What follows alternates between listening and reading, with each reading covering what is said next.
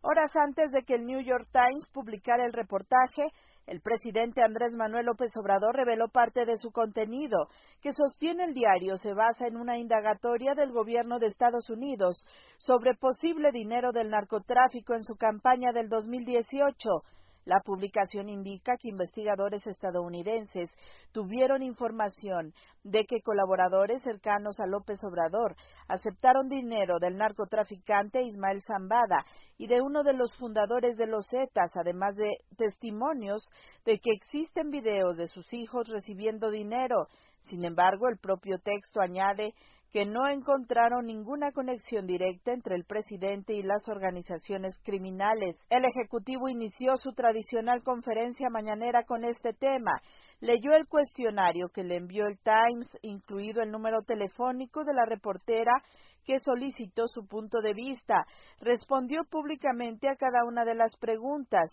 Rechazó las acusaciones, dijo que todo es falso y pidió una explicación al gobierno de Joe Biden. Pero ahora quiero que me digan sobre esta nueva. ¿No lo sabían? Claro que vamos a seguir manteniendo una buena relación, nada más que vamos a seguir hablando del tema. Eso sí, yo espero que el gobierno de Estados Unidos exprese algo, manifieste algo. También, si no quieren decir nada, si no quieren actuar con transparencia, es su asunto. Pero cualquier gobierno democrático, defensor de las libertades, tendría que informar. El presidente advirtió que si existió esa investigación, ¿con qué derecho la administración estadounidense indaga a un gobierno soberano? Dijo que en este caso sí se trataría de un acto de intervencionismo. ¿Quién fue? ¿El Departamento de Justicia? ¿El Departamento de Estado?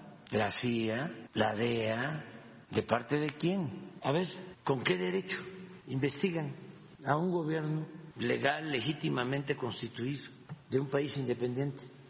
¿Hay acaso un gobierno del mundo? ¿Que no cada país es independiente y soberano? ¿Que autoriza a un país a meterse en la vida interna de otro? La respuesta no tardó en llegar. El portavoz del Consejo de Seguridad Nacional de la Casa Blanca, John Kirby, rechazó que haya alguna investigación sobre posibles vínculos del presidente con el narcotráfico. Sara Pablo, Voz de América, Ciudad de México.